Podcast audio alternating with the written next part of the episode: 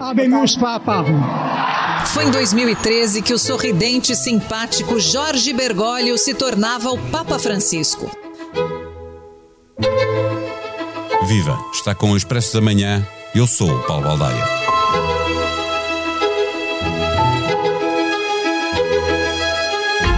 Com 85 anos, a saúde do Papa Francisco está mais frágil e depois de uma operação a um joelho, perdeu mobilidade, deslocando-se numa cadeira de rodas.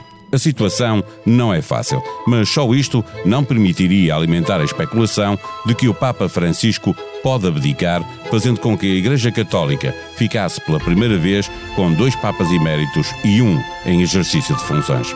A teoria da renúncia do Papa correu o mundo com a marcação de uma viagem a Áquila.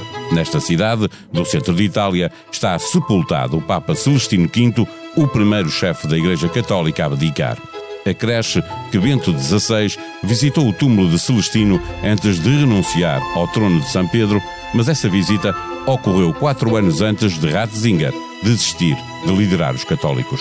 Acresce que um dia antes da viagem a Áquila acontecerá um consistório que criará 21 novos cardeais. E depois dessa viagem, o Colégio dos Cardeais reúne novamente para discutir a Constituição da Santa Sé, que entrou em vigor há cerca de uma semana. Há dois anos, depois de uma cirurgia ao cólon, também se especulou sobre uma possível renúncia de Francisco, mas o Papa aí está, a mostrar que as notícias da sua renúncia eram manifestamente exageradas.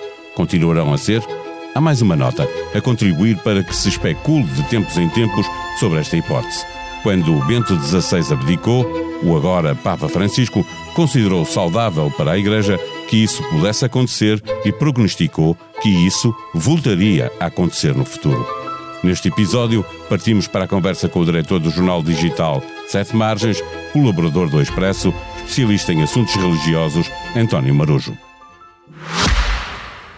O Expresso da Manhã tem o patrocínio do BPI. A igualdade de oportunidades pode mudar o mundo. O BPI é o patrocinador oficial das seleções e do futebol feminino.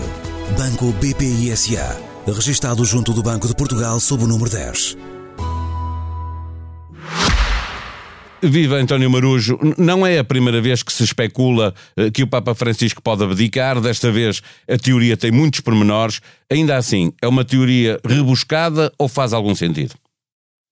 Não é a primeira vez e provavelmente não será a última. Uh, eu creio que do que tenho percebido uh, é uma teoria um bocado rebuscada, porque todos os elementos que, enfim, que ajudariam a dizer uh, que o Papa poderia abdicar parecem muito frágeis. Ou seja, desde logo o facto de uma pessoa estar em cadeira de rodas não a desabilita a trabalhar, a fazer seja o que for, enfim, obviamente impede. Mais ainda um líder espiritual, não? Mais ainda um líder espiritual, enfim, que obviamente tem que trabalhar, tem que, sobretudo, conversar com pessoas, tem que uh, pensar uma série de, de coisas. Uh, ele tem previstos, tem previstas algumas viagens para proximamente, para os próximos meses, uh, e tem previsto, sobretudo, essa, essa reunião que também é vista como um sinal de, da possível abdicação, um, uh, que é, uh, por um lado, o consistório para criar novos cardeais, um, no final de agosto, e depois, logo a seguir, passado dois dias, uh, uma reunião com todos os cardeais do colégio, portanto, cerca de 200, que, que possam ir a Roma, e eventualmente haverá alguns por razões de saúde não podem, um, mas, enfim, tirando essas exigências maiores, eh, no dia a dia, ele tem mostrado que mexe-se, está nas audiências gerais das quartas-feiras, recebe uh, líderes políticos e religiosos para reuniões e encontros. Portanto, não é esse facto de estar numa cadeira de rodas que o impede de trabalhar. E, porventura, se for necessário viajar numa cadeira de rodas, o Papa João Paulo II viajou já muito fragilizado fisicamente com apoios de uma espécie de carrinhos que o levavam uh, praticamente sem ele se movimentar. Portanto, não seria também novidade um Papa mais eh, impedido de se movimentar fisicamente, fazer viagens eh, ao estrangeiro. Nós já lá vamos a essas reuniões e, e o que elas importam eh, dos cardeais, ainda assim, só, só para este, ainda alimentando um bocadinho a especulação, a diferença de idades entre os dois papas, salvo erro, é de 10 anos, só que não há nada na lei da vida que garanta que o mais velho Uh, parte uh, primeiro que o mais novo, não é? a vontade que possa existir ainda assim de Francisco estará sempre condicionada por isso, por, por nunca o faria se, estando ainda o, o Papa Emérito vivo?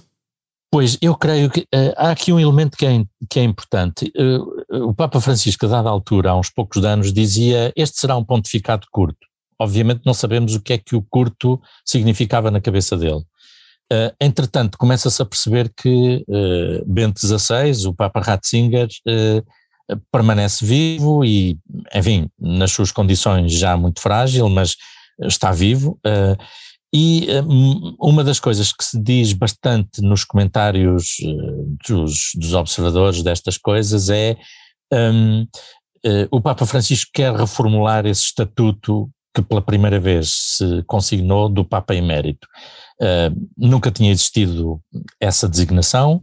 Uh, as uh, resignações que houve de papas foram noutras circunstâncias históricas um, e, e, ele quer, sobretudo, evitar que haja esta, esta possibilidade de alguns grupos aproveitarem o facto de o Papa anterior estar ainda vivo para de alguma forma se reclamarem da sua herança e, portanto, fazerem oposição quase que em seu nome ao, ao Papa que está em funções. Deixa-me dar um salto exatamente para aí, porque não é segredo por revelar uh, que existem setores mais conservadores que não gostam da forma como o, o Papa Francisco está uh, a governar a Igreja. por certo, ficariam satisfeitos se essa renúncia se confirmasse de facto. Na tua opinião, o que tem mais força na propagação destes boatos? O que neles é alimentado a partir de dentro da Igreja ou a natureza especulativa que existe sempre no exercício do jornalismo? Eu penso que esta especulação vem sobretudo dentro da Igreja e desses setores que se opõem ao Papa e que muitas vezes uh, se opõem de uma forma, um, uh, eh, como é que se diz, clandestina, vamos dizer, de uma forma que não é frontal, que não é aberta, quer dizer, Uh, ao longo da história houve sempre gente que não concordava com os Papas. Uh, durante o pontificado de João Paulo II e de Bento XVI, houve muita gente que manifestava discordâncias em relação a muitas opções que esses dois Papas tinham. Um, curiosamente, as pessoas que negavam a possibilidade de, de divergir do Papa uh, são as mesmas que hoje uh, fazem oposição ao Papa Francisco, ou enfim, em, muitos, uh, em, em, em, muitas pessoas isso coincide, um, e, e, e são essas que eh, muitas vezes, algumas delas, muitas vezes fazem-no de uma forma nada clara, nada transparente, portanto uma oposição que é, eh, no fundo, eh, pela frente, vamos dizer assim, simplificando a linguagem, pela frente dizer que o Papa é extraordinário Uh, e depois por trás uh, minar uh, as decisões que o Papa vai tomando, que o, aquilo que o Papa vai dizendo e, e que vai propondo, etc. Portanto, essa oposição de facto existe e eu penso que é muito a partir dela que, que estas especulações depois nascem, porque obviamente há setores aos quais interessa que o Papa abdique, na minha perspectiva interessa-lhes mal porque provavelmente o Papa que virá a seguir com muito forte probabilidade, acho eu, vai continuar esta linha de renovação. Exato, Provavelmente com outras, eh, com outras opções, com outras estratégias, porque ninguém é igual eh, a ninguém, mas eh, creio que as linhas de reforma lançadas pelo Papa estão já nos carris e dificilmente poderão voltar atrás. Aliás, se voltassem seria um desastre para, para a Igreja para Católica. Eh, deixa-me olhar para, para as reuniões de que estavas a falar há pouco, exatamente para agosto, mês eh, que não costuma acontecer grande coisa porque é um mês de férias, ninguém programa eh, muitas coisas para, para esse mês. Na Igreja Católica está marcada a tal viagem a Áquila e como estavas a, a referir, dois conselhos cardinais, um antes dessa viagem e outro logo a seguir, e isto é tudo em três dias. Uhum. O que é que de mais significativo eh, muda eh, no governo da Igreja com estas alterações eh, que agora entram em vigor? Desde logo, o consistório de criação de novos cardeais vai internacionalizar ainda mais o colégio cardinalício que já existe. claramente o colégio deixou de ser uh, europeu, uh, não é de todo já. Este Papa deu um caráter verdadeiramente internacional, universal mesmo, ao Colégio de Cardeais e, portanto, deu um caráter universal à futura eleição do seu sucessor. Porque quem vai eleger o futuro Papa já não é um colégio dominado sobretudo por europeus e norte-americanos, Uh, ou latino-americanos também. Uh, Até porque esses são os mais velhos, não é? Alguns deles já ultrapassaram os uh, Alguns anos. deles já, sim, mas pronto, vai havendo renovação, também há alguns europeus novos, aliás o nosso cardeal Polentino Mendonça é um deles, mas já não será um colégio dominado por, um, por cardeais europeus e de influência europeia, de cultura europeia, um, será um colégio verdadeiramente internacional. Essa é a primeira grande mudança. Depois, uh, há uma mudança que tem a ver com a segunda reunião, onde já estarão todos os cardeais uh, uh, para os quais, enfim, que o Papa convocou, portanto, que fazem parte do colégio, incluindo os novos, que é a reunião para, de alguma forma, assumir a nova Constituição da Cúria Romana.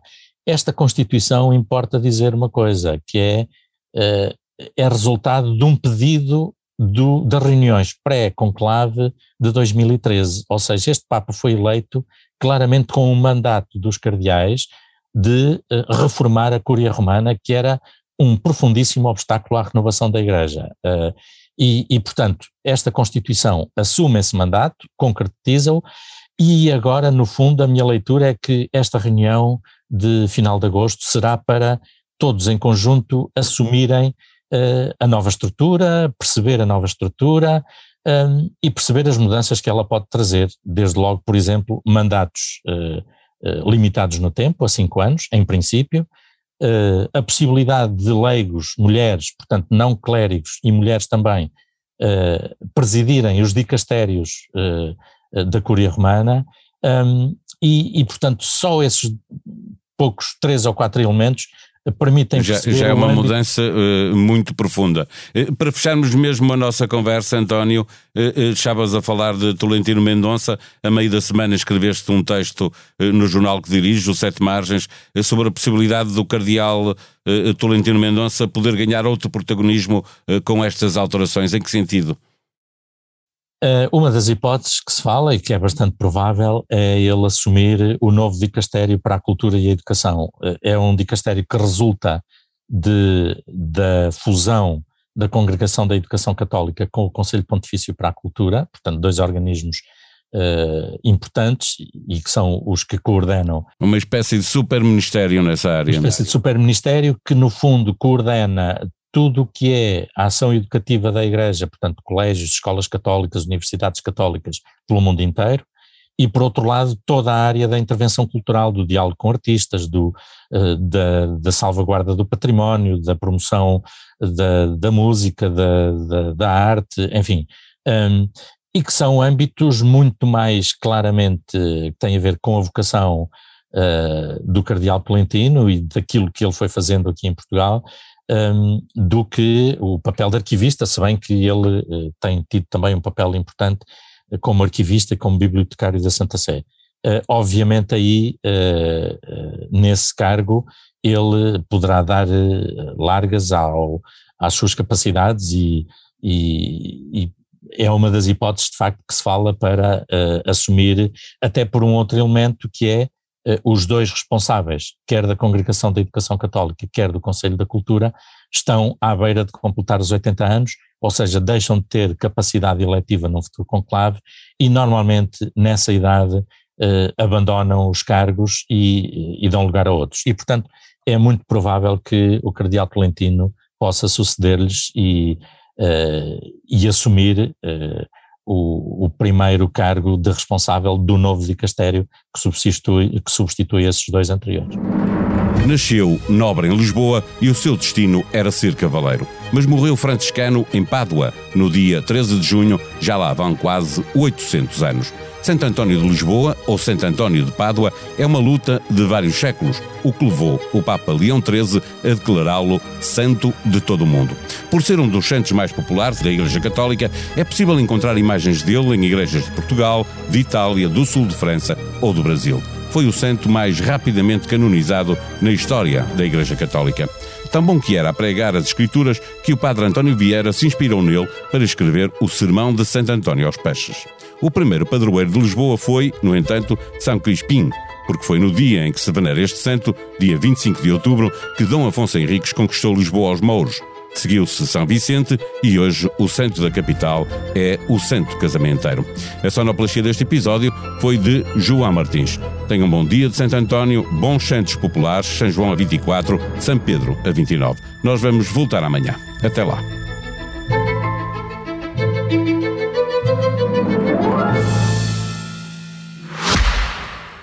O Expresso da Manhã tem o patrocínio do BPI. A igualdade de oportunidades pode mudar o mundo. O BPI é o patrocinador oficial das seleções e do futebol feminino. Banco BPI SA. Registado junto do Banco de Portugal sob o número 10.